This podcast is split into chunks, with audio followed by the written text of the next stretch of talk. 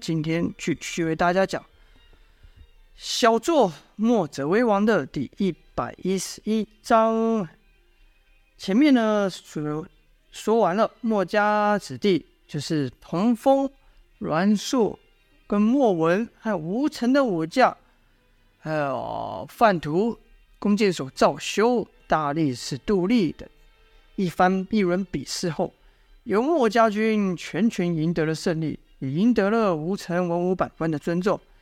几人就重新回到议事堂上，讨论如何击退燕军、保护吴城的事情。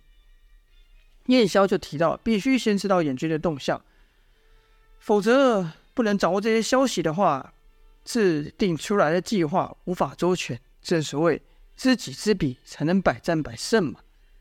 范图立刻派了一哨人马出城查看，然后燕萧又说：“依照其前哨部队的人数判断，后面的主力大军只怕会有三到四倍之多，单凭吴城现有的兵力，只怕是无法抵挡。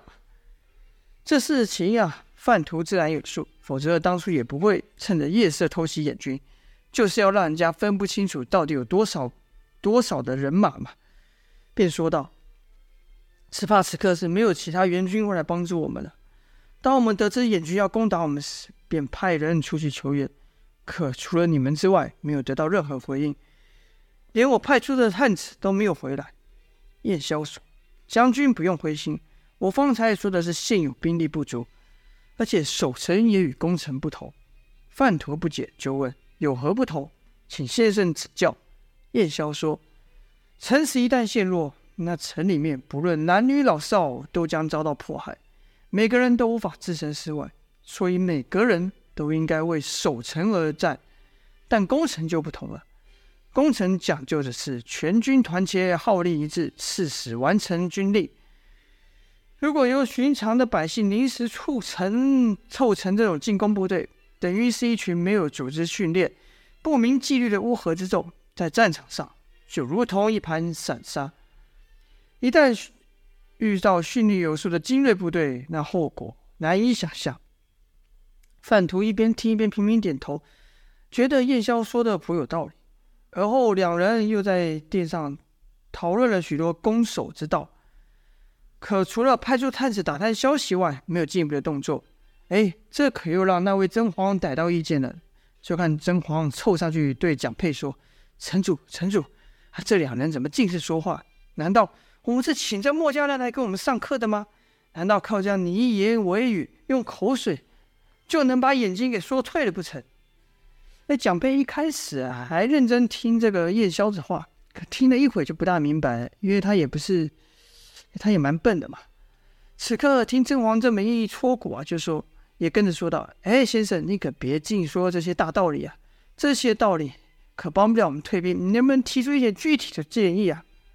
燕萧就说：“好，那就请城主因军令状所言，暂时将虎符交于我，让我可调配城中的兵马。”蒋佩说：“我已经授权给你了，范将军不是已经听从你的命令在做事了吗？”燕萧说：“城主明鉴，适才为将军所说的，其实就是立军令状一事。毕竟这次除了在场的各位大人之外，没有其他人知道。”视察在比武场上的士兵不知道，城里的百姓更不晓得。蒋佩抬起手，意思让燕萧不必说下去了，直接说道：“啊，先生，先生，不用和我说这么多，你就告诉我要做什么吧。”燕萧说：“好，我需要召集全城的百姓军校，请城主在众人面前将虎符授予我，如此大家才知道我们为何而来，我们为何而战。”蒋佩说。那有什么问题？现在就做，现在立刻马上！来人，给我击鼓敲钟，把所有人都给我集合到城前。一名军校领令后，立刻跑出去。没过一会，钟鼓声大作，所有人呢都被军校赶到了广场前。一段时间之后呢，吴城的所有人都来到了广场前。这时，蒋佩、燕萧、范图等人就站在城墙上的最显眼处。有先到的百姓就问：“哎，那不是城主跟范将军吗？把我们都叫来干什么？”又有人说：“对呀，还叫我把家里的人全都带来，什么哥哥妹妹、爷爷奶奶，一个都不能落下。”又有人说：“那还用说，肯定是有重要的事嘛。”可城主身旁那几位是谁呀？你看过吗？说的呢，就是燕萧等人。被问那人就答不出来了。哎，回道：“哎，没见过啊。啊，这么大阵仗，难道是这城主不干了，要换那新人当城主，换老板啊？所以把我们都叫来，介绍新老板给我们认识。除了百姓疑惑不解外，军校也是交头接耳说：“哎，那不是刚才在比武场那几人吗？哎，是啊，是那几人。”哇，刚才那几场比武真是太精彩了。那怎么又叫我把我们叫来？莫非他想再展示一次给我们看？另一人说：“那好啊，刚才那几下菜看得太过瘾了。他们不是还有三个人没出手吗？那没出手的肯定本领更大，大概是觉得刚才比武场比武场展示的不够看，要在全部的人面前展示。总之呢，说什么都有。”这议论是越来越大声。蒋佩看他城下的广场都讲讲，这不是讲挤满人了，便对燕萧说道：“先生，这样可以了吗？”燕萧说：“可以了。”范图便大声喊道：“安静！”众人的议论声才逐渐消下，都瞪大眼睛看着他们。范图说：“相信你们很多人都还记得，前几天城内突然出现了敌人。”胡乱杀人、破坏东西。此话刚讲完，就有人说道：“当然记得，他们打伤了我爹。”又有人说：“我女儿还差点被他们抢走了。”蒋佩子在心里难过道：“他们还杀了我心爱的小妾，我的女人呐、啊！”范图继续说：“那些人是眼军，是我们的敌人，而且他们还没有离开，他们就在城外，打算对我们发动更大的攻击。”此话一出。百姓立刻慌张起来了。范图继续说：“莫慌，镇定，我们已经请了莫家军来帮忙。这莫家军的名啊，百姓多少有点耳闻呐、就算没见过，也听人家听过，也听人家提起过莫将军如何神勇，如何救人。百姓们听到这边就说：太好了，有莫家军来帮我们守城，那就不用怕坏人了，我们可以安心过活了。可范图接下来说的话。又让大家不安了起来，因为范图说：“就是我身边这六位。”说的呢，就比上了燕萧等六人。那百姓听完后傻了，过了好一会才说：“将军在说什么呢？跟我们开玩笑吧？这莫家军既然叫军，那不是一个军队吗？那少说也得有几千人吧？就就就这这六人，就这六人了。这里面还有两个年纪小的呢。”哎，还有个女人，而且那衣服比我这身这套还脏，这可和我印象中的莫家军是大不相同啊！不只是百姓啊，连军校都疑惑，心想：这六人应该是领兵的将领吧？那肯定是把兵马都留在了城外。啊，此情此景，恰如彼时彼景，跟燕萧刚进城时，文武百官看到他们的怀疑是一样的，只是这个怀疑。现在换到了军校害全城的百姓身上。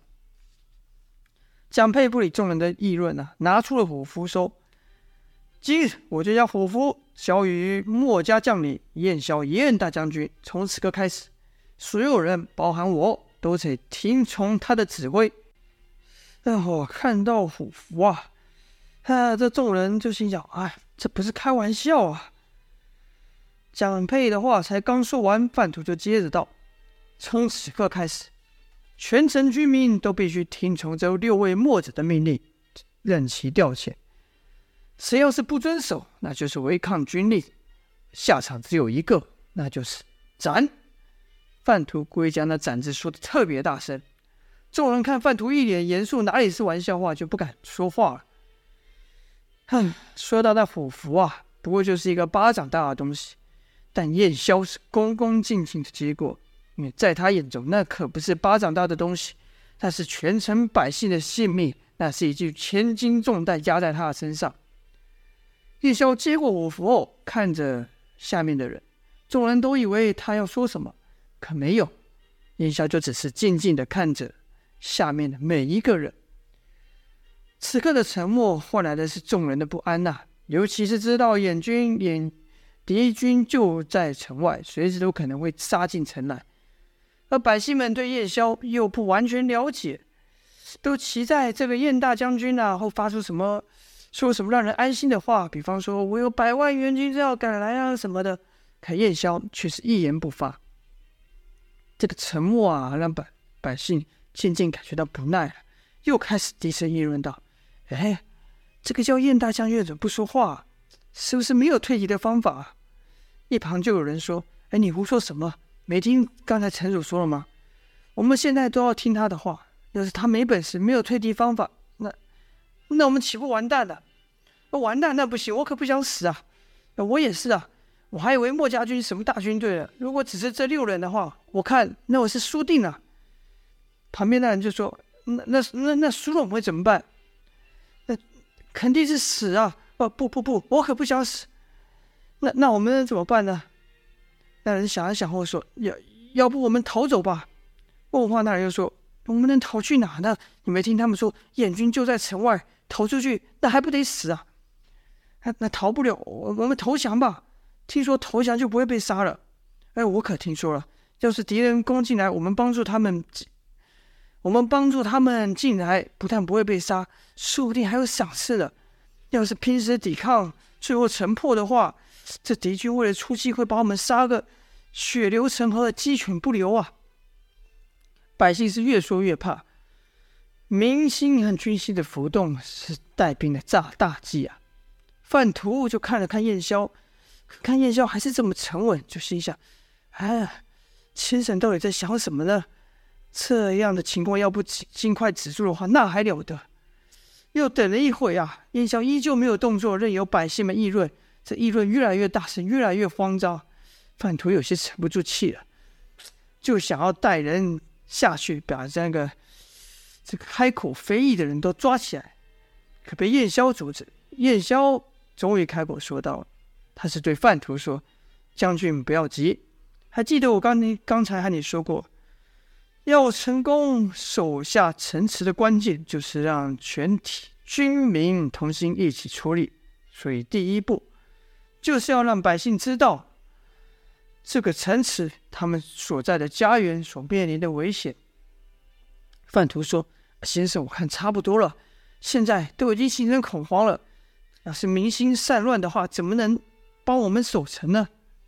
燕萧说：“将军，你说的不错，百姓确实不会帮我们守城。”哎呀，这话可把范图给听糊涂了，问道：“可先生刚不是说要让百姓都参与守城吗？”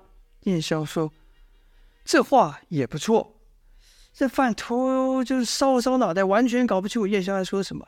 燕萧就解释道：“百姓们不是兵主，不会因为我说要抵抗燕军。”就拼死命的拿起武器战斗，他们会为了保护自己的家人而战。其实不只是百姓，任何人都是如此。范图喃喃的重复燕萧说的话，啊，听起来有些道理，可依旧不明白该怎么做。燕萧就继续解释道：“请将军再等一下，你很快就会明白我说的话。”再过一会，就听人群中发出尖叫之声。一个头戴恶鬼面具、身穿燕军服饰的人出现在人群之中。蒋佩见状，吓得大喊：“啊，燕军，燕军怎么出现在这里了？快，快把他杀了！快把他抓起来！你们干什么？没看到敌人就在上面呢？快杀了他！”